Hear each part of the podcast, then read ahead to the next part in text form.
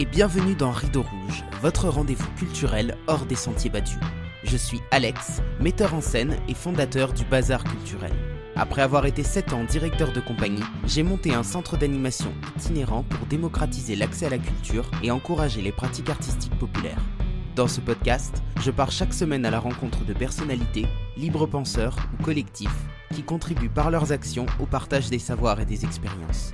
Alors si vous êtes à la recherche d'une parole engagée, montez vite à bord car le départ est imminent. Bien le bonjour les amis Joyeuse Pâques à celles et ceux qui les fêtent, et joyeux week-end prolongé aux autres. Pouvoir faire la grasse matinée un lundi matin, ça ne se refuse jamais. Pour Rideau Rouge, pas de repos. Aujourd'hui, nous abordons qui plus est un sujet fondamental au sein de ce podcast, qui est un peu le fil conducteur sur chacun des épisodes que je vous propose, mais que je n'avais pas encore abordé de front.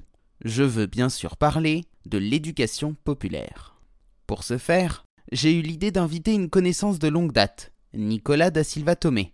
Nicolas est salarié et militant d'une association d'éducation populaire, Ressources Alternatives, située à Paris.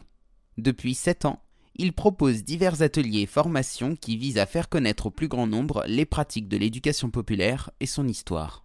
Il a aussi été le fondateur du festival d'éducation populaire Poussons les murs, qui s'est tenu à Saint-Denis en 2019 et a été reconduit par la suite à Montreuil. Bonjour Nicolas, bienvenue. Bonjour Alex. C'est un plaisir de t'accueillir sur ce podcast pour échanger avec toi. Je précise pour euh, nos auditeurs que j'avais eu euh, la chance de te rencontrer euh, sur une formation il y a quelques années. Et donc voilà, pouvoir parler d'éducation populaire aujourd'hui en ta présence, c'est un, vrai plaisir. C'est aussi un plaisir de, pouvoir te, recroiser après tout ce temps et pouvoir rediscuter de tout ça. Donc merci pour l'invitation aussi. Alors Nicolas, tu vas avoir une question à laquelle tu dois répondre. J'imagine être un héros de l'histoire. Waouh, ah, tu vas fort. C'est pas moi, c'est le jeu de cartes. Ouais, ouais, je, cherche, mais euh, ah, c'est très compliqué. C'est un peu difficile, euh, surtout quand on fait de l'éducation populaire, donc je vais te faire une, fausse réponse. Ce que là, on se situe, c'est de, de remettre un peu en cause ces figures des héros qui font l'histoire, quoi, et du coup, euh, de se dire, bah, plutôt un anonyme qui participe à l'histoire, à des étapes de l'histoire plutôt qu'être une figure qui va emmener tout le monde derrière lui et qui va avoir des brillantes idées. Donc, j'ai plutôt être envie d'être d'un anonyme qui, travaille, euh, qui fait qu'ensuite il y a de l'histoire, quoi, mais plutôt, euh, plutôt que d'être une figure majeure qui, serait, qui serait géniale et tout ça. Il y en a des, il y, a, des gens vraiment géniaux, quoi. Mais du coup, je vais plutôt te faire une petite réponse un peu déviée, quoi.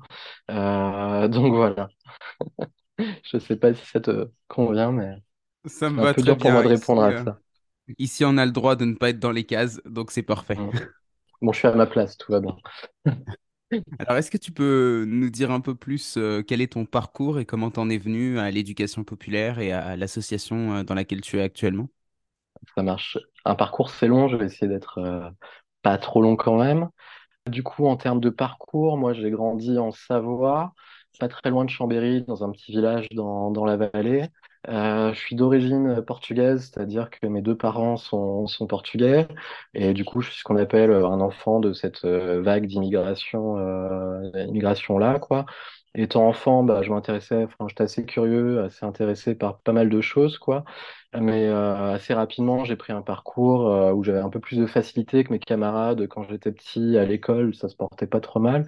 Mais j'ai quand même fait des choix qui étaient plutôt d'aller dans, dans un lycée technique, euh, de m'intéresser à des, choses un peu mécaniques, etc.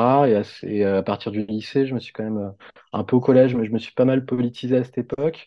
Et j'avais pas forcément envie de continuer un peu dans cette voie. J'avais plutôt envie de trouver des, manières un peu de transformer le monde, d'agir, d'être d'être acteur. Et j'avais des notes très très nulles en géographie, mais j'ai choisi une fac de géographie en disant que ça pouvait m'ouvrir des portes sur plein de domaines. Et à partir de là, je me suis intéressé à plein de choses qui sont euh, l'écologie, le développement local.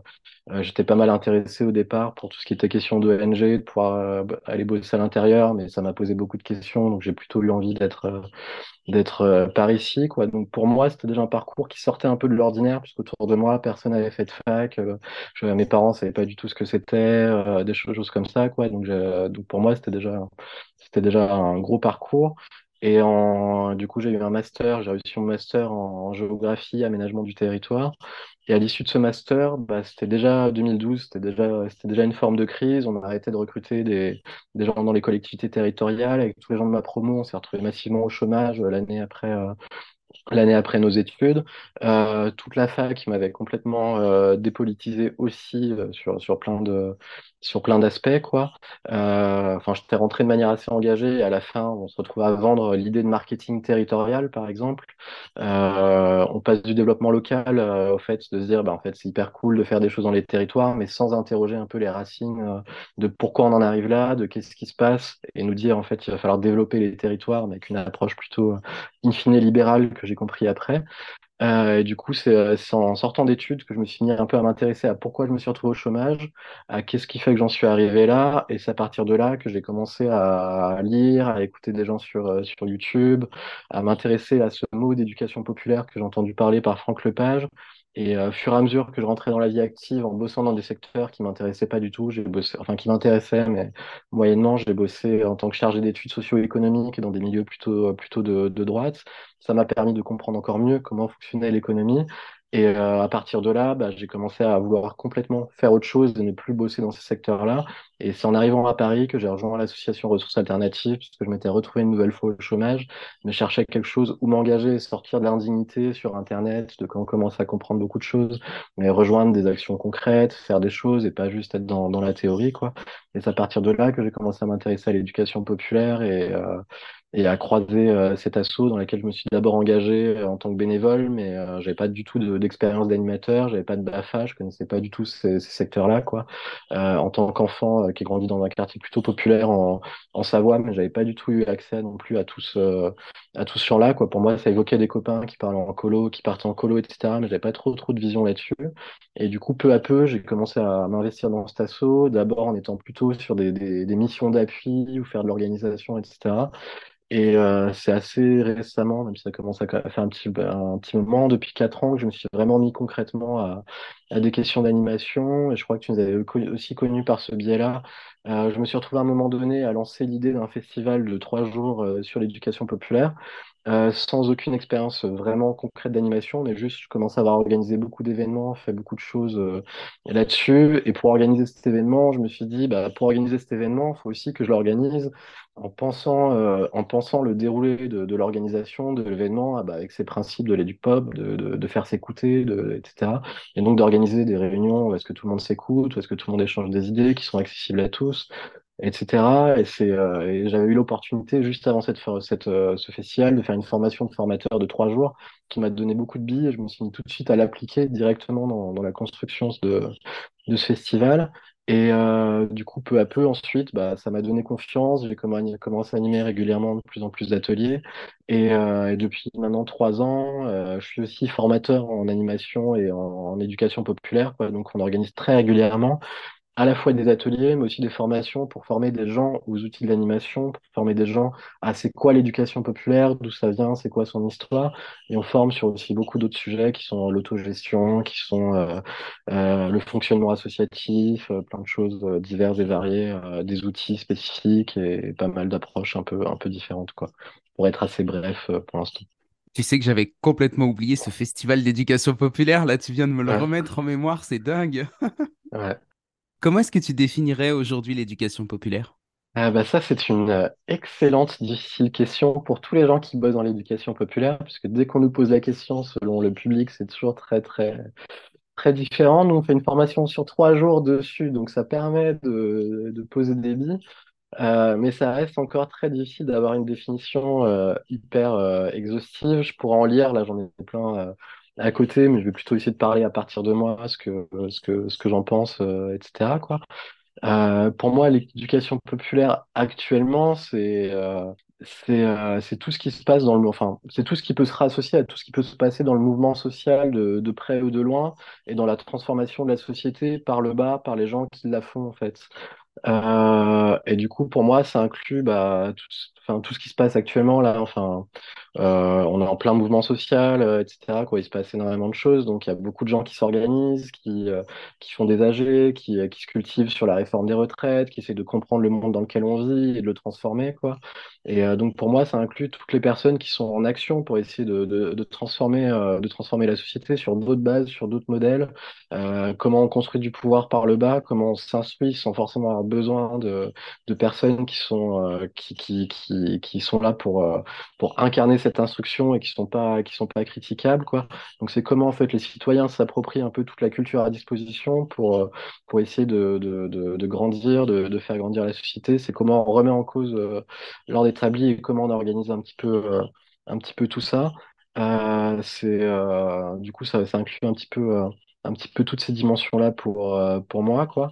Et c'est aussi comment, en fait, on, on construit une identité de, de, de groupe, de, de, conscience de soi, quoi, sur les questions actuellement LGBT, par exemple. C'est comment, en fait, certaines personnes euh, se reconnaissent dans cette identité, construisent, en fait, une, une réaffirmation de soi, une légitimité à être au monde, et comment, en fait, cette légitimité transforme et donne envie de transformer le reste de la société pour, pour que celle-ci soit traitée comme quelque chose de normal et pas comme quelque chose de déviant ou quoi que ce soit, quoi. Et historiquement, l'éducation populaire euh, c'est, en tout cas en France, parce qu'il y a plein d'histoires selon, euh, selon, euh, selon les pays, en, France, c'est très corrélé en fait à l'émergence du, courant ouvrier après, après la Révolution française et notamment au 19e siècle, où il y avait des gens qui, qui venaient, la plupart, de petits villages euh, qui étaient agriculteurs, enfin qui étaient paysans, etc., qui se retrouvent en ville privés d'identité, alors que leur identité historiquement était rattachée à leur terre, à leur, savoir-faire, à leur métier, etc. Et ils arrivent en ville et là ils se demandent qu'est-ce que leur identité, euh, qui je suis, etc. Et tout le courant de l'éducation populaire, ça a été aussi pour le courant ouvrier de se faire reconnaître comme cette culture, cette nouvelle culture, tout, ce qu'ils étaient en train de créer, de mettre en place, d'organiser leur, leur manière d'être au monde, leur manière de socialiser, leur manière, etc. Comme une culture, comme une culture à égalité avec les autres cultures et pas euh, en deçà de la culture bourgeoise ou de ce genre de choses. Quoi.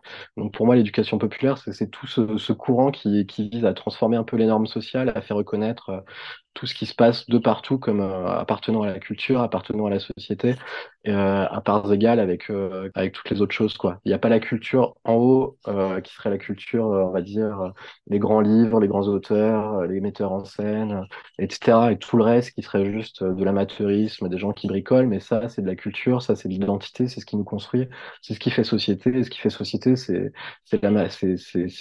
toutes ces cultures réunies euh, qui existent. Donc pour moi, c'est un, un, peu tout ça, quoi. Mais c'est hyper dur de définir l'éducation populaire et c'est pas du tout une définition exhaustive. Euh, donc euh, et ça, quand on fait des recherches, c'est compliqué de, de, de, dire quelque chose de très, très clair quand même. Parallèlement à tout ce mouvement ouvrier qui a, qui a permis l'émergence de l'éducation populaire, on a vu aussi apparaître euh, bah, les MJC, euh, toute, euh, toute la vague des centres sociaux, des lieux où on peut justement se réapproprier la culture. Ces lieux existent encore aujourd'hui, mais mon avis, c'est que c'est plus tellement des lieux d'éducation populaire. Qu'est-ce que toi t'en penses?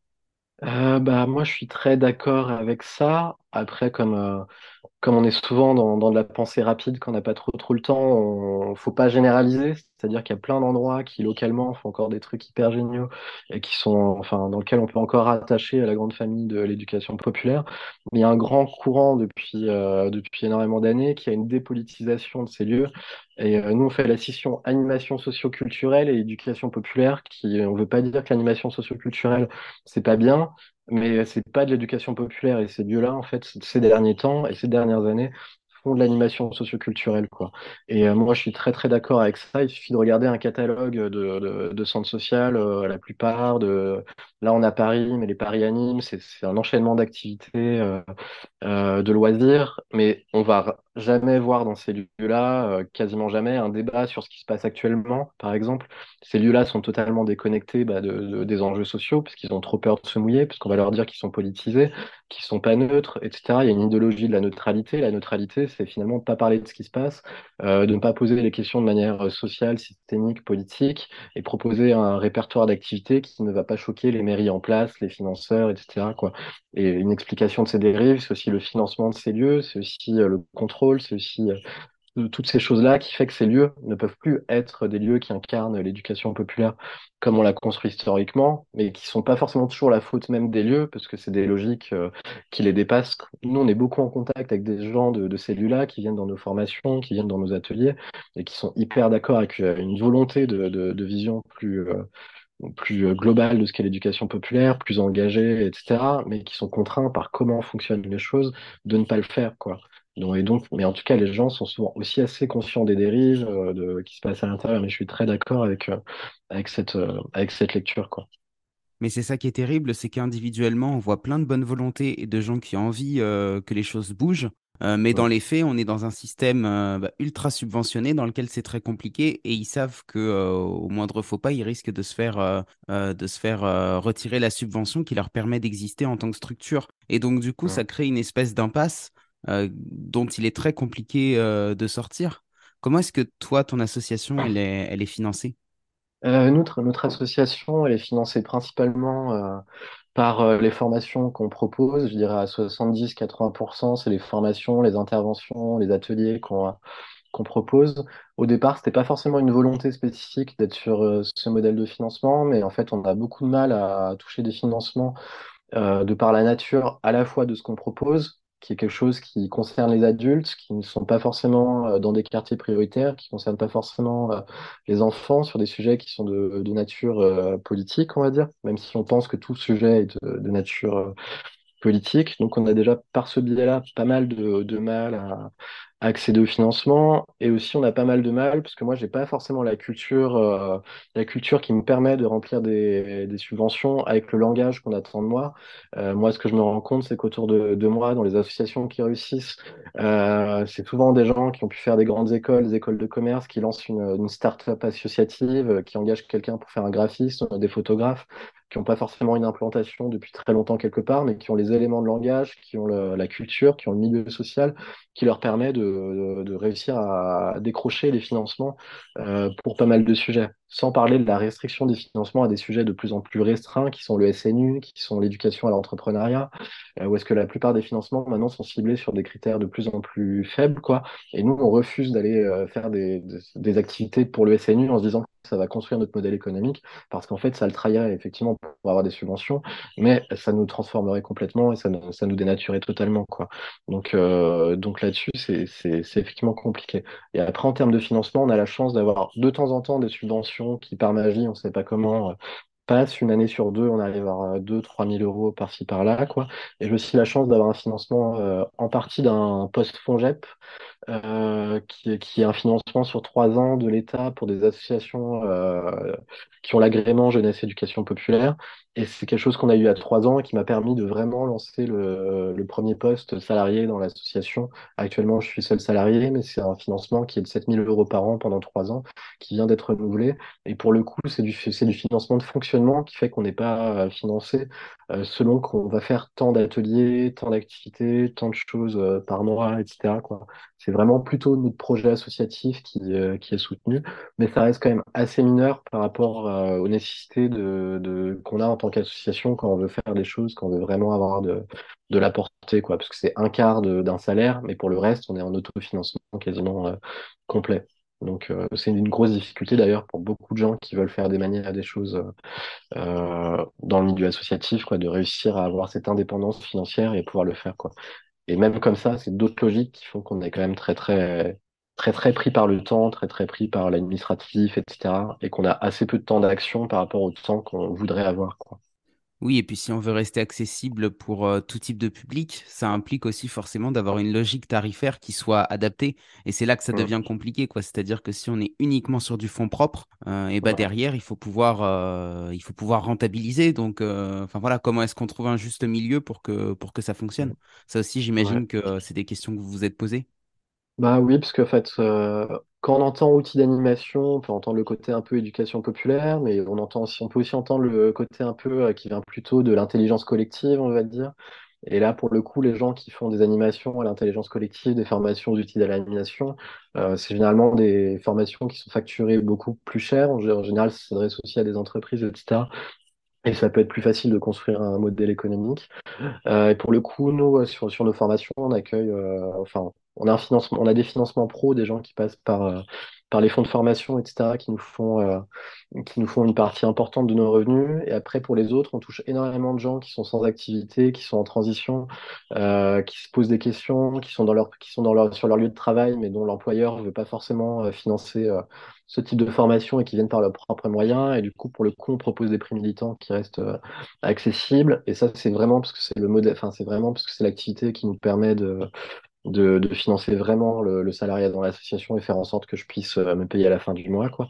Mais sur la, majeure partie des autres activités qu'on propose, on est toujours sur des tarifications libres, euh, sans prix indiqué forcément, et sur des formats un peu plus gros, on donne souvent des prix indiqués, mais en participation libre, quoi. Donc, par exemple, on a une formation ce week-end sur l'épuisement associatif et sur comment, en fait, euh, enfin, qui explique justement tout, ce dont on parle un petit peu aujourd'hui. Et là, on, on donne un prix indiqué, enfin, un prix euh, suggéré entre 40 et 50, 60 euros, quoi. Mais c'est une participation libre, donc les gens donnent vraiment ce qu'ils veulent vraiment, quoi.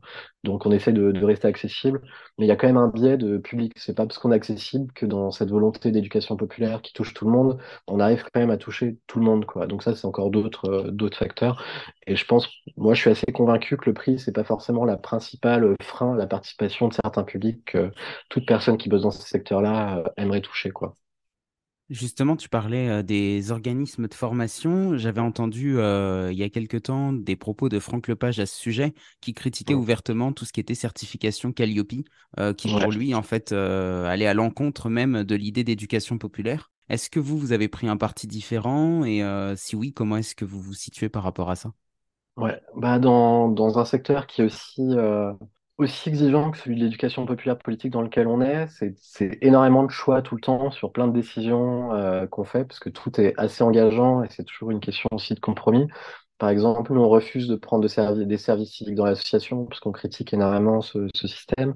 Euh, Il y a beaucoup de, enfin, il y a beaucoup de subventions auxquelles on va pas parce qu'on n'a pas, parce qu'on, sur plein, plein d'aspects, idéologiquement, on veut pas y aller, quoi. Euh, et sur le sujet de la formation, c'est pas mal posé la question, euh, mais face à la difficulté qu'on avait à, à toute autre source de financement, et moi je suis persuadé que pour faire un travail de qualité, un travail dans la durée, etc., euh, avoir des gens payés, avoir des gens euh, à plein temps sur, sur des choses, c'est hyper essentiel. Et Calliope, on n'a pas vraiment eu le choix. Euh, c'est-à-dire que sans Calliope, je serais pas ça, je serais juste pas salarié de l'association, je devrais bosser dans un autre secteur, avoir trouvé un- autre chose et faire ça sur mes heures de bénévolat, mais on n'aurait pas du tout la même amplitude dans, dans, dans nos actions, etc. Donc on avait fait le choix d'aller euh, d'aller à l'intérieur. On a eu la chance de d'avoir une certificatrice qui, ne, a compris pas mal de l'essence de ce qu'on faisait, qui nous a dit ah mais en fait vous critiquez l'évaluation, donc c'est pas normal, donc c'est ok de pas évaluer, je vais le mettre dans mon rapport, euh, etc. Donc, euh, on a eu de la chance d'avoir quelqu'un d'assez compréhensif et ça sera peut-être pas à chaque fois, Euh, mais c'est quand même, enfin, je suis très d'accord avec toute la critique de, de Franck Lepage euh, là-dessus. Et c'est comme sur la question des subventions dans les associations, il y a plein de subventions qui sont qui sont horribles et qu'on devrait pas y aller, mais quand il y a des postes en jeu, etc., c'est hyper compliqué aussi de pas y aller sur certains aspects. Donc, Calliope, nous, on a pris le parti de d'y aller tout en se disant que c'est ce qui nous donnait aussi l'autonomie et la liberté de faire des choses engagées. On fait Calliope, mais pour faire des formations qui, politisent, des formations qui remettent en cause euh, là-dessus. On le critique à l'intérieur même des formations en disant, bah, en fait, on est obligé de vous envoyer 50 formulaires, etc., parce que c'est, une obligation. On essaye de le détourner au maximum de toutes les choses qui sont soit obligatoires, soit accessoires, pour pas que ça nous prenne un temps de dingue. Et moi, par exemple, en temps de travail, Calliope, je pense que ça me rajoute 15 à 20% de temps de travail sur, euh, sur mon année pour faire un truc qui auparavant n'était pas obligatoire et qui était gratuit avec une certification qu'on doit payer 1800 euros euh, tous les trois ans, euh, qui se rajoute avec un stress permanent de se dire, tiens, on propose des choses de qualité, les gens sont hyper contents, mais peut-être que sur euh, un bout de phrase, parce qu'on n'a pas fait tel truc ou tel truc qui était dans le, dans, dans les 32 indicateurs du certificat qualité, on va perdre notre certificat. Donc c'est vraiment un stress permanent et vraiment une charge supplémentaire de travail. Et euh, Calliope, ça se rajoute à tout un tas de choses qui se rajoutent euh, dans les associations, euh, comme la démarche par projet, par appel à projet, etc., qui, qui tue les assos, qui tue. euh, Enfin, je pense les MJC, je pense les centres sociaux, ils sont, ils sont, ils s'y proposent ce genre de choses, c'est qu'ils sont dans ces logiques-là, et qu'en en fait, ils ont plus le temps de faire autre chose, et qu'en fait, ils sont complètement contraints euh, par, euh, par ça. Donc, c'est hyper compliqué d'en sortir. Mais en tout cas, nous, pour le moment, on a fait le choix de, d'être dedans, quoi, en tout cas mais tout en étant hyper, hyper critique. C'est super intéressant ce que tu dis et puis ça montre bien que quand même, même si on veut aller à l'encontre d'un système, il faut surfer avec et il faut utiliser, comme dans les arts martiaux, un petit peu l'énergie de l'adversaire pour, euh, le faire tomber, quoi. Et c'est vrai que quand on est uniquement dans l'opposition, je le sais pour euh, l'avoir vécu, on n'arrive pas à trouver de, de porte d'entrée, on n'arrive pas à trouver de sas pour discuter avec euh, les gens avec lesquels on, on, veut travailler, quoi. Parce que du coup, euh, euh, moi, si tu veux, quand je me suis lancé très rapidement, bah, on me voyait comme un, comme un militant extrémiste et du coup, c'était très compliqué, c'était très compliqué d'ouvrir le dialogue avec les collectivités avec lesquelles j'échangeais, en fait. Donc, donc c'est vrai que le, le fait d'utiliser quand même un petit peu ce qui est à disposition, même si on n'est pas d'accord, bah, ça montre que quelque part, on, on est, on est OK pour trouver un terrain d'entente et on est OK pour construire une, troisième voie qui serait peut-être euh, la voie euh, de la diplomatie, euh, une voie un peu plus pacifiste. Et je trouve ça très intéressant aussi euh, parce que ce que tu portes là. Après, euh, là-dessus, je, pense que oui et non, au sens où c'est toujours quelque chose qui se, s'évalue en termes d'intérêt par rapport à ce que ça nous permet de faire et à quel point, en fait, euh, on joue le jeu du système. Par exemple, on n'irait pas sur le SNI, euh, parce que, OK, ça nous permettrait peut-être d'avoir plus de moyens, mais, mais ce que ça porte et ce que ça nous fait faire, elle est complètement contre nature. Alors que pour le coup, le fait d'avoir fait Calliope nous donne accès, comme tu dis, il y a des gens qui viennent de collectivités, il y a des gens qui viennent de structures de l'ESS qui, qui, parce qu'on a une légitimité, peuvent prendre du temps de travail pour venir se former, être payés pendant ces journées de formation, pour finalement avoir accès à des choses qu'ils n'auraient pas eu accès ailleurs. et c'est hyper libérateur en général pour eux. Ça donne du sens sur, sur plein de choses qui leur arrivent dans leurs conditions de travail, euh, dans, dans leur activité, dans les animations, etc., qui, qui sont hyper importantes. Et là, on pèse le pour le contre.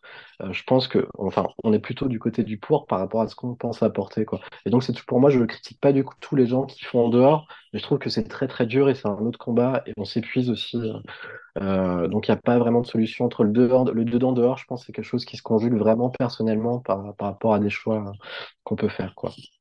Changement de sujet, est-ce que l'éducation populaire est forcément politique?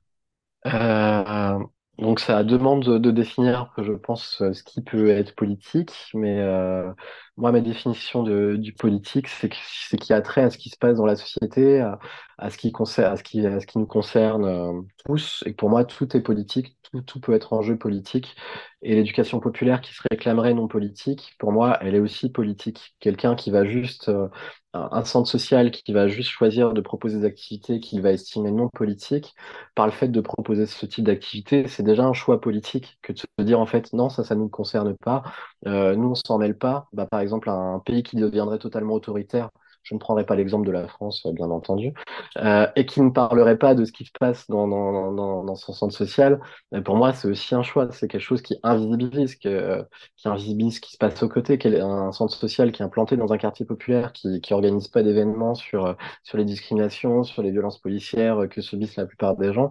euh, bah, c'est quelque chose qui, pour moi, en fait, est, politique dans le choix qui est fait. Et nous, on est une association qui se réclame de cette éducation populaire politique, justement, au sens où on affirme que ce qui se passe bah, dans notre quotidien, ce que tu me racontes sur les choix que tu as fait, d'être dedans, dehors, etc., bah, ça a une nature politique, parce que tu as fait ces choix-là, parce que historiquement, il y a eu des choix économiques dans la société qui ont fait qu'on a financé ou pas les associations sur tel type d'action, euh, etc., que tout est politique, en fait.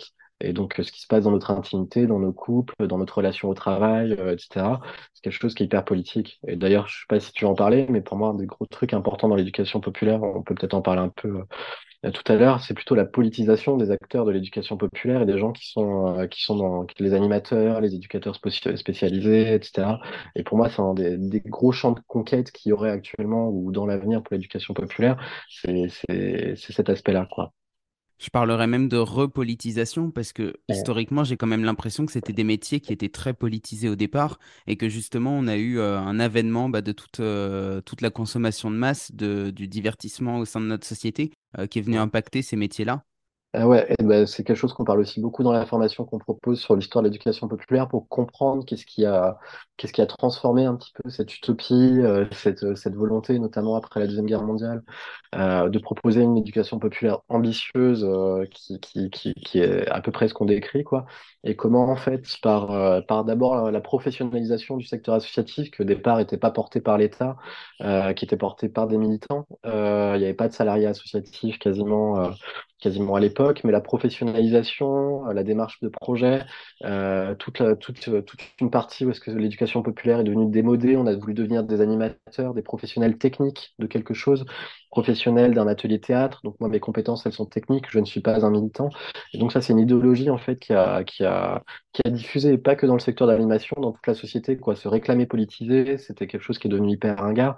Euh, il y a eu aussi euh, tout, euh, tout ce qui s'est passé avec la fin de la vision marxiste, avec l'éclatement du, bloc communiste, parce qu'en fait, on était dans le nouveau, dans une nouvelle ère, en fait, on va dire libérale, que, que, le libéral a gagné, quoi. Et donc, toute cette tendance-là, pendant 20, 30 ans, est complètement passée à la trappe. Et du coup, il y a une dépolitisation euh, hyper importante de tous ces secteurs auxquels on a dit, ben, en fait, vous faites pas de la politique, vous êtes des professionnels de l'animation. Euh, à la politique, c'est les politiciens qui s'en chargent, c'est les gens qui sont, qui sont dans, ces discours, mais vous êtes là pour vous occuper des enfants, vous êtes là pour vous occuper des familles, mais pas pour, le, pour diffuser euh, des idées, un projet de société, des choses comme ça, quoi. Ce qui n'était pas le cas dans l'utopie de départ, au départ de, de l'éducation populaire. Tu parlais de la professionnalisation du secteur associatif. Il y a eu également, euh, dans le même temps, une professionnalisation du secteur culturel. Est-ce que euh, cette professionnalisation a également impacté l'éducation populaire, selon toi? Bah, complètement, oui. Euh, pour moi, je, je lis quand même les deux, même si les deux ont leur voix un peu différente. Mais c'est un peu deux logiques assez similaires, parce que, enfin, si vous voyez, euh, je fais une petite euh, référence, mais euh, notamment la thèse d'Alexia Morvan qui revient sur l'histoire de l'éducation populaire, dont s'est inspiré Franck Lepage pour sa conférence vesiculée sur, sur l'éducation populaire. Elle explique qu'en fait, dans, dans une volonté du, du courant ouvrier, il n'y avait pas de scission entre la culture et l'éducation populaire, quoi. Enfin, la culture, c'est- c'est l'éducation populaire, quoi. Et euh, à partir de, euh, à partir euh, bah de, c'était qui? Malraux, quoi, qui, euh, qui scinde le ministère de la Culture avec tout ce qui est jeunesse, éducation populaire. Il met sur un piédestal la culture. Il y a une scission qui fait qu'on a eu deux voies un peu séparées, etc. Et euh, où est-ce qu'on a eu une vision un peu séparée, alors que pour, euh, pour cette vision-là, la culture, c'est tout ce qui se passe. C'est les jeunes qui font un, qui, les jeunes qui, sont dans un MJC, qui font un atelier théâtre, c'est de la culture. Il n'y a pas la grande culture et la petite culture, quoi. Et donc, en fait, et je pense que ensuite il y a eu les années Mitterrand, où est-ce que la culture c'est vraiment devenu encore quelque chose de- d'encore plus imposant. Et je pense qu'il y a beaucoup de gens, qui, beaucoup de personnes qui ont, qui ont cru dans cette fable de la démocratisation culturelle que justement euh, ils expliquent le fait qu'en fait on allait transformer la société par le fait de rendre la culture accessible à tous, la diffuser dans, les territoires, dans les campagnes, etc. Et que simplement en diffusant la culture, euh, on allait élever en fait le niveau de la population et qu'il n'y aurait plus de conflits dans la société parce que tout le monde serait à un niveau euh, hyper grand quoi. Or c'est un mensonge quoi. Mais du coup dans, le secteur culturel, euh, dans le secteur des bibliothèques, dans le secteur des, des, des, des musées etc. Il y a toute il y a toute une idéologie comme ça qui a, qui a beaucoup beaucoup marché. Moi de ce que j'ai l'impression, j'ai l'impression qu'on en revient. En tout cas les gens qui bossent dans le public, qui bossent dans, dans ce genre de choses, essayent de plus en plus de transformer les approches. On parle aussi beaucoup de droits culturels ces ces derniers temps. Euh, Il y a beaucoup de, beaucoup de choses qui se passent, mais ce courant de la professionnalisation, ça a été le cas dans tous ces secteurs, quoi. Et donc, pour moi, c'est un peu des voies assez similaires ou des personnes qui, au départ, faisaient de la culture dans leur quartier, dans leur lieu de vie, euh, pour faire reconnaître ce qui se passe, mais qui, en se professionnalisant, ben, en fait, on leur donne une place dans la société, une importance symbolique sociale hyper euh, forte, et du coup, ça déconnecte totalement du projet de base, quoi. Et pourtant, on a besoin de cette professionnalisation parce que, comme on le disait tout à l'heure, c'est ce qui nous permet de vivre et du coup d'avoir du temps pour euh, développer des actions. Donc, on est, on est encore une fois dans le serpent qui se mord la queue, quoi. Et en fait, on n'en sort pas. C'est ça qui est terrible, c'est que euh, bah, si, euh, si on n'en faisait pas notre métier, si on devait aller bosser, tu vois, tous les jours dans, un supermarché de 10h à 20h et qu'on rentrait, est-ce qu'on aurait la même énergie à 20h d'aller monter des formations, d'aller monter des ateliers et de, de faire ça le quoi. Ouais, bah, je pense que tu prêches un convaincu, parce que moi je suis convaincu de la, de- enfin, de- du fait que la, la professionnalisation est une bonne chose. Dans les années 60-70 euh, jusqu'aux années 80, on a mis énormément d'argent dans la culture, et pour moi c'est quelque chose d'hyper chouette par rapport à d'autres pays, en fait, le fait d'avoir des équipements culturels de qualité, d'avoir des gens euh, formés, des gens compétents, etc. C'est, pour moi c'est c'est une richesse euh, énorme et je suis convaincu euh, que c'est une des conquêtes, c'est une conquête pour moi d'avoir professionnalisé euh, ce secteur. Ce qui s'est passé, c'est de faire croire qu'on ne peut pas être professionnel et porter un projet d'émancipation euh, euh, de la société populaire, etc. et d'expliquer dans les formations, parce que ça se passe dès les formations, dès les centres d'animation, ça se passe à la fac, dans les facs, etc. Parce qu'en fait, les profs, etc., il y a une culture de on va vous former à une technique et on va laisser de côté qui vous êtes, d'où vous venez et pourquoi vous faites ça? C'est la même chose dans l'éducation nationale, alors que les profs s'engagent à devenir profs en général parce qu'ils veulent aider les élèves euh, en difficulté, parce qu'ils veulent être un prof différent. On l'explique, on leur explique qu'être un bon prof, c'est distribuer des notes, c'est rentrer dans le moule et c'est surtout ne laisser tomber tout ce qui faisait qu'on était là. Et donc, je pense plutôt qu'il y a, un pouvoir à redonner du sens aux gens qui sont dans ces secteurs et qu'il y a vraiment une appétence euh, de faire ça. Mais pour ça, faut, faut poser le mot qui est le mot du capitalisme, qui est la rentabilité euh, absolue de tous les secteurs, où est-ce qu'en fait on, noie les gens sous des procédures administratives, on noie les gens sous, euh, sous des, fonctionnements par évaluation par évaluation, par diagnostic de territoire pour euh, savoir qui, quel public on va toucher, où les gens, en fait, la plupart des gens que je rencontre euh, déplorent au maximum, que ce soit des artistes, que ce soit des animateurs, etc., d'avoir de moins en moins de temps avec les publics, avec les personnes, en création, etc. Et, et pour faire de l'administratif, pour faire de la rentabilité, pour développer des ressources propres pour pouvoir financer leur activité. Et du coup, avec tout ça, on se perd. Ce qu'il faut, c'est vraiment des financements beaucoup plus efficaces, euh, qui soient pas des financements par projet, mais des financements qui donnent le temps de, faire ce que, ton métier, de faire ce que tu fais, et te détacher le plus possible des contraintes qui, qui administratives absurdes, euh, etc. Et moi, je suis convaincu que la professionnalisation est une bonne chose, mais qu'il faut donner un moyen euh, aux personnes qui font hyper bien déjà les choses ou qui pourraient les faire, euh, de le faire bien, quoi. Donc, euh, je suis assez d'accord avec toi sur la nécessité de, de, cette professionnalisation, en tout cas, si c'est ce que tu disais aussi. Tu as utilisé le terme de rentabilité, de capitalisme. J'ai l'impression qu'on est un petit peu sorti de ça quand même depuis quelques années et que c'est allé plus loin. On est même, euh, je dirais, dans une, dans un processus de robotisation des individus.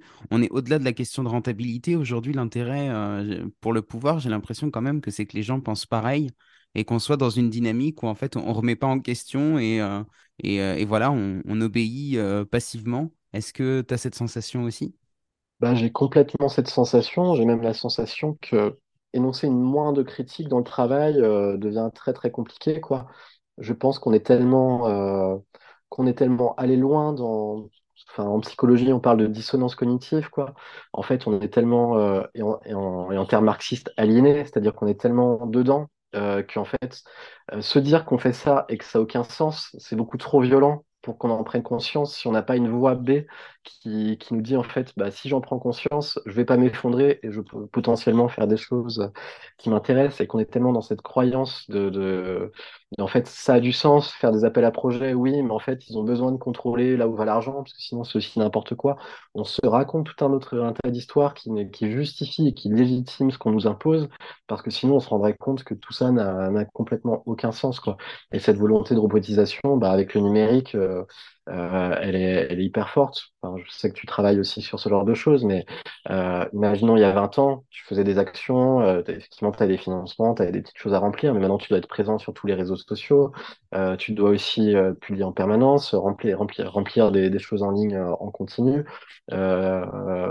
répondre à des mails toute la journée. Enfin, cette numérisation nous a rendus hyper productifs, mais de plus en plus éloignés de ce qui fait un petit peu l'essence de, de, de, des métiers de la culture, de l'animation, qui est le le fait d'être au monde avec les personnes, d'être en contact.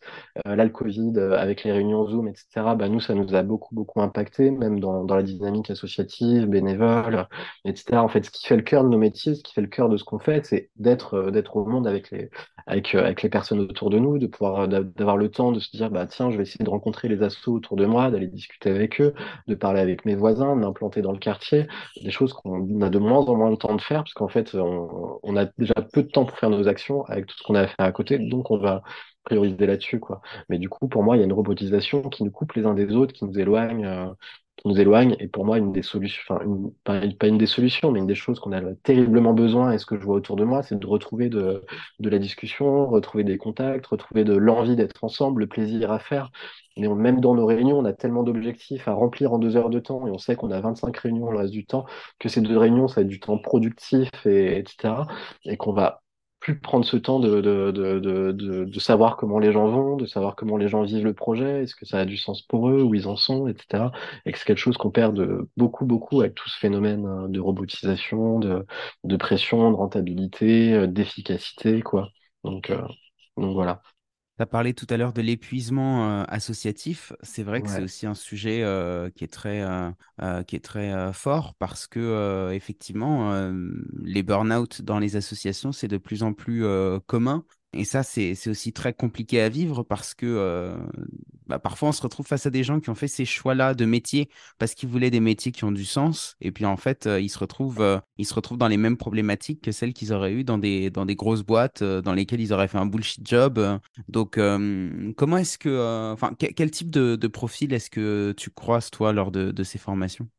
Après, c'est des profils que je croise même dans les formations qui sont pas forcément sur ce sujet, parce que si j'ai commencé à m'intéresser à ce sujet, c'est justement parce que j'ai un peu le constat que tu as fait où je n'arrivais pas de l'associatif, mais j'étais quand même formé parce que j'avais entendu parler de tout ça, j'étais conscient qu'il y avait des évolutions, etc. Et même en ayant conscience, je rentre dedans et je vois à quel point c'est dur, etc. Et très rapidement, ce qui m'a sauté aux yeux, c'est de voir des gens hyper fatigués, de voir des gens qui se rendaient pas forcément compte que ce qu'on leur demandait était pas normal, euh, de faire pas d'heures qui n'étaient pas comptabilisées, pas payées. Moi, ce qui a marqué mon parcours, c'est qu'à la fin de la, de, de la fac, euh, beaucoup d'amis à moi, euh, c'était le début du service civique, faisaient des services civiques parce qu'on s'était retrouvés euh, à pas avoir de débouchés, qui on promettait des services civiques en disant bah, potentiellement ça permettra de te placer après, de rencontrer des gens, de faire du réseau. Et moi, ayant un père qui est maçon, qui euh, j'allais bosser avec lui de temps en temps au black quand j'étais jeune et j'avais 60 euros la journée, quoi. Pour moi, faire un service civique à 500 euros par mois, c'était juste euh, no way, quoi. C'était pas possible.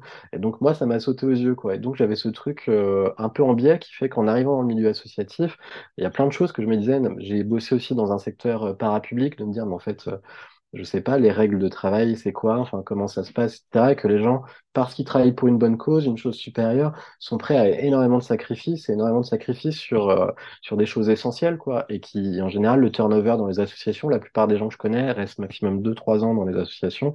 Donc, euh, donc c'est quelque chose qui m'a quand même complètement euh, sauté aux yeux. Et sur le profil, je dirais que c'est un petit peu tout. Euh, la dernière formation qu'on avait animée, c'était euh, c'était après le Covid.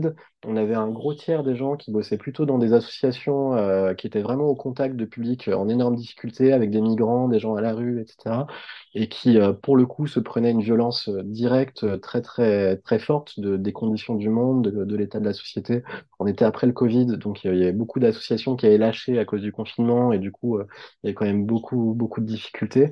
Et du coup, c'est des gens qui sont très, très épuisés, qui peuvent pas lâcher, parce que s'ils lâchent, ils mettent des personnes euh, en difficulté concrètement. Et le fait de pas venir le soir parce que tu es hyper fatigué et que t'en peux plus, euh, tu vas quand même te forcer, tu vas quand même, euh, tu vas quand même y aller avec un devoir de responsabilité qui est admirable, mais qui est hyper compliqué à vivre et qui fait qu'il y a un turnover de ouf. Après, le reste des profils, c'est, c'est un peu tout type de profil qui peut bosser dans le secteur associatif.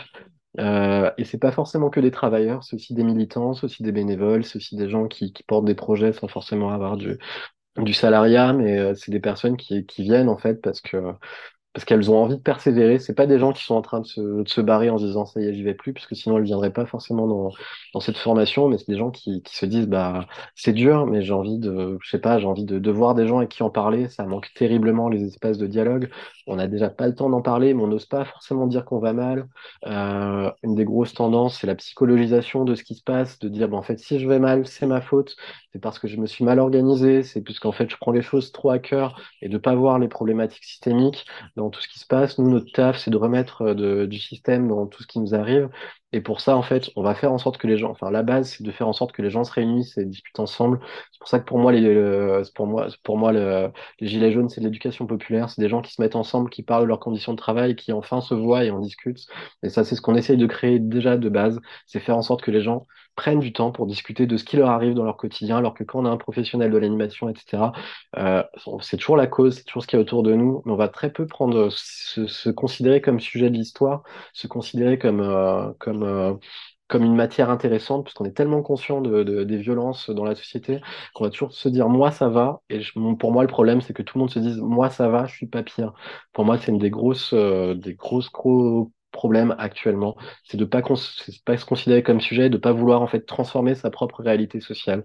Et je trouve assez questionnant le fait qu'on soit hyper, euh, hyper euh, prompt à dire qu'il faut que les personnes sans papier euh, montent au front, il faut que les personnes des quartiers populaires montent au front parce qu'ils vivent des choses assez difficiles, etc., qu'en tant que travailleurs sociaux, en tant qu'animateurs, en tant que travailleurs de la culture, on soit pas capable de, de, de, de parler de nos propres souffrances et de vouloir les transformer, de vouloir agir sur nos lieux de travail, de vouloir épauler des collègues qui sont en difficulté, etc., et que ce qu'on considère pas comme également sujet souffrant d'un système euh, oppressif qui nous met euh, au plus mal. On n'est pas les plus mal garnis, mais si on se considère pas pour moi comme, euh, comme des sujets de l'histoire à transformer, c'est quelque chose qui, qui me questionne beaucoup, quoi. Donc, euh, donc voilà. On parle beaucoup de la privatisation du service public. Je, je me demande si, euh, de manière plus insidieuse, il n'y a pas pire, dans le sens où euh, certains services publics sont désormais délégués à des associations. Je vais prendre un cas très concret, euh, les maisons France Service. Je ne sais pas si tu vois ce que c'est. De loin. Donc euh, l'idée, ça va être, euh, ça va être d'avoir des, des individus qui vont être formés à tout faire et qu'on va pouvoir aller voir euh, pour des questions de CAF, des questions de Pôle emploi, des questions de poste. Et donc en fait, ils vont devoir être multicasquettes, sauf que derrière, tu as un seul individu. Et donc, c'est des associations qui vont être, euh, qui sont déjà, parce que ça, ça existe déjà, qui sont labellisées France Service et qui se retrouvent à faire le boulot d'un service public. Et j'ai l'impression que c'est de plus en plus euh, à la mode euh, bien plus que le fait de vouloir privatiser le, service public. C'est vraiment de, le laisser à des associations à moindre frais et de, euh, avec du personnel qui n'est pas du tout formé pour, quoi.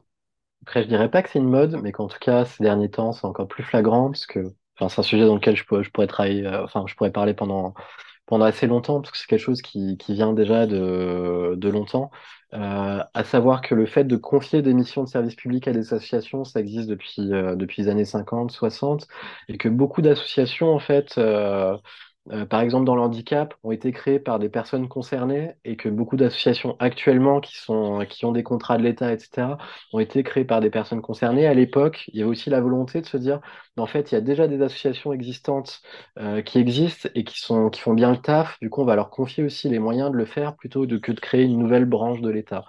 Et sur ce principe-là, c'était quand même quelque chose d'assez intéressant. Mais du coup, au fur, de, au, fi- au fur et à mesure de l'histoire, on s'est rendu compte que ça coûtait beaucoup moins cher de confier à des bénévoles qui ont pas des, enfin pas des- à, la fois des bénévoles, à des salariés, mais qui n'ont pas les grilles de fonctionnaires, qui n'ont pas ces évolutions, etc., des missions de service public. Mais pendant longtemps, c'était quand même des financements qui étaient assurés pour longtemps et qui étaient suffisants. Et l'évolution, c'est, la mise en concurrence de, de, de, de tous ces secteurs.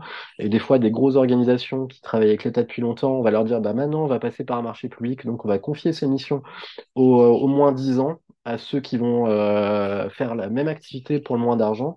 Et du coup, ça va être souvent des, associations qui vont payer le moins bien leurs personnes, qui vont avoir des logiques managériales assez brutales, qui vont, euh, qui vont créer beaucoup de mal-être au travail, qui vont employer beaucoup de gens à des statuts euh, précaires, avec des personnes euh, avec un turnover hyper important. Donc, euh, donc ça, c'est quelque chose qu'on a observé. Et ces derniers temps, bah, il y a une grosse tendance encore plus forte à confier plein de missions de service public à plein d'assauts en faisant des, concurrences, etc. Par exemple, là, j'en ai pas en tête, mais il y, y en a des milliers actuellement sur, sur, sur plein de secteurs. C'est, enfin, par exemple, l'éducation. Donc, euh, l'éducation, euh, tout ce qui est parascolaire, etc. L'école est en faillite. Plutôt que de mettre plutôt plus d'argent dans l'éducation, on va continuer à, à ne pas embaucher des profs, mais on va, on va, on va payer des animateurs qui, en plus, vont venir avec un bénévole. Donc, il va à la fois un animateur pas payé qui, de temps en temps, va être bénévole, ou alors, des fois, c'est même que des bénévoles qui vont venir faire du parascolaire pour venir mettre des pansements sur la faillite du système scolaire. Et euh, ça, c'est des choses qui sont hyper, hyper présentes dans énormément de secteurs. Et du coup, oui, oui, c'est une grosse logique, quoi. En tout cas, c'est quelque chose qui est ancré dans le temps, qui a eu beaucoup, beaucoup d'étapes. Et maintenant, on est dans, dans, dans une enfin, la nouvelle étape, c'est vraiment euh, de ça, quoi. Tu parlais tout à l'heure de l'impact du Covid euh, sur euh, les pratiques, notamment bah, sur tout ce qui était visio, etc. Est-ce qu'il y a eu un, impact plus large euh, parce que euh, que ce soit euh, le Covid ou après la guerre en Ukraine, j'ai l'impression quand même qu'il y a eu une tendance médiatique à dire que c'était des sujets sur lesquels la population ne devait pas s'exprimer et pour lesquels il fallait laisser parler les experts et que du coup ça a polarisé la société de manière assez forte et pour moi, j'ai l'impression que c'est venu abattre ce qui restait d'éducation populaire, dans le sens où si tu es un citoyen qui veut parler de diplomatie, qui veut parler euh, euh, de santé, et bah, tout de suite, euh, on va te dire de te la fermer parce que tu n'as pas les connaissances et qu'il faut laisser parler euh, les experts sur les plateaux télé. Bah, je pense qu'il peut y avoir un impact. Je ne l'ai pas forcément analysé, donc je réfléchis aussi en train d'en en parlant. Je pense que c'est, je pense que c'est des crises qui peuvent avoir eu cet impact, mais je pense que perso, à titre personnel, ce phénomène vient plutôt d'un virement un petit peu antidémocratique et autoritaire du pouvoir qui est à l'œuvre depuis euh, un petit moment, qui était, euh, qui encore sous Hollande euh, était pas aussi fort. Ou est-ce qu'on, enfin déjà il y avait une critique libérale euh, du pouvoir euh, par sa droite qui était légitime par les institutions, par les médias, etc., qui faisait qu'on pouvait entendre deux discours. Il y avait une critique aussi de l'aile gauche qui faisait qu'on avait encore des tendances où on n'écrasait pas toutes les tendances euh, d'opinion. Et depuis Macron, avec, euh, avec vraiment euh, son pouvoir qui incarne moi j'ai tout compris, j'ai une seule vision du monde et c'est la bonne. Euh, et avec l'essentiel des, médias qui vont taper sur tout ce qui n'est pas la vie euh, de la bourgeoisie pour, euh, pour dire les termes, je pense qu'il y a vraiment un écrasement de tout ce qui est contestation, tout ce qui est opinion tout ce qui est opinion euh, contestataire euh, ou un pas de côté, quoi. Ça s'est vu énormément aussi pendant, le Covid et beaucoup de choses. Mais là, on a vraiment des médias qui tapent très fort dès qu'il y a une critique, dès qu'il y a quelque chose. Euh, et la loi de la raison, c'est moi. Ce qu'on voit actuellement, par exemple, avec la réforme des retraites.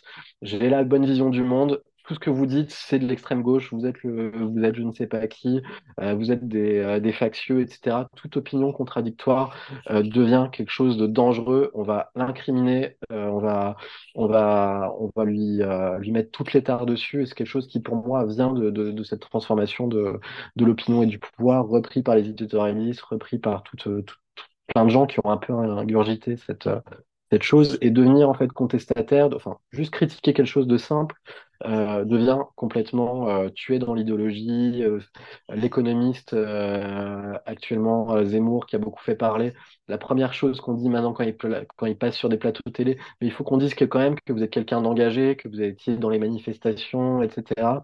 Et du coup, à part la parole on va dire, euh, autorisé, légitime, incarné par la bourgeoisie, tout le reste va être présenté comme quelque chose, comme un discours extrême, non audible, critiquable, infondé, alors que la neutralité incarnée, euh, soi-disant par le pouvoir, est présentée comme quelque chose de, de vérité, quoi. Il y a vraiment une, quelque chose de, enfin, la vérité, c'est le pouvoir qui l'a dit, et si on, si n'accepte pas ça, euh, on est, on est, on est l'ennemi. Donc c'est, c'est quelque chose qui est, je pense, est très présent, quoi et qui effectivement, comme tu le dis, je pense, a été renforcé par, par l'Ukraine, où est-ce que toutes les personnes qui ont des critiques sont des complotistes ou pro-russes sur le, sur le vaccin aussi, euh, etc. Donc, euh, la critique était plus forcément audible.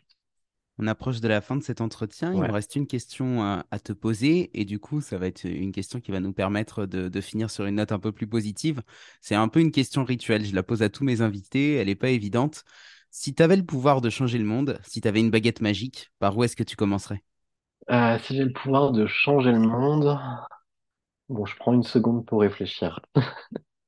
Je tenterai le plus possible, dans le plus de secteurs euh, possible, de redonner du, du pouvoir de décision euh, aux personnes là où elles sont. Enfin, là, ce qu'on voit, c'est dans les, dans les usines, redonner le pouvoir aux salariés.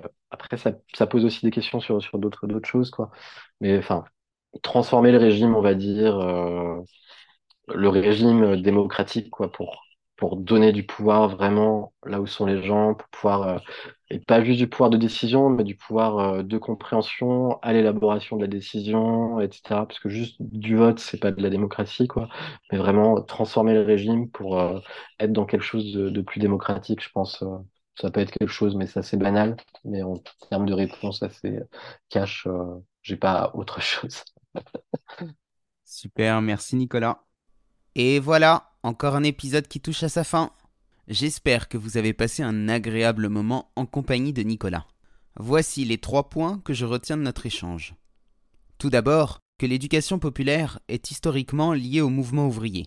Bien que l'expression soit plutôt complexe à définir, elle renvoie généralement à l'idée d'une culture par le bas. Avant la création d'un ministère des Affaires culturelles par André Malraux, il n'existait pas de scission entre culture et éducation populaire. D'ailleurs, pour ceux qui veulent davantage creuser ce sujet, je vous renvoie à mon article de blog sur la démocratisation. Le lien est en description. Ensuite, que l'animation socioculturelle se distingue de l'éducation populaire dans le sens où elle s'inscrit dans une idéologie de la neutralité. En quelques décennies, nous sommes passés d'un milieu de militants à un milieu de professionnels de l'animation. Bien que de nombreuses personnes déplorent individuellement cette réalité, nous sommes tous pris collectivement dans des dérives et des logiques qui nous dépassent. Enfin, qu'il n'existe pas vraiment de solution claire, car tout n'est jamais tout noir ou tout blanc. Il s'agit toujours de composer et de trouver un équilibre avec ce qui existe à l'intérieur du système. Nicolas me disait en off qu'il portait toutefois un regard positif sur l'avenir. En effet, depuis une dizaine d'années, les manques de budget conduisent les militants à se réapproprier les luttes, et cette repolitisation par le bas retourne dans le mouvement social. Si le podcast vous a plu, n'oubliez pas de lui laisser une note positive et de vous abonner si ce n'est pas déjà fait. Et pour celles et ceux qui veulent suivre le travail de Nicolas et de son association, je vous mets tous les liens dans la description. Merci à tous d'avoir écouté cet épisode et à la semaine prochaine pour une nouvelle rencontre hors des sentiers battus.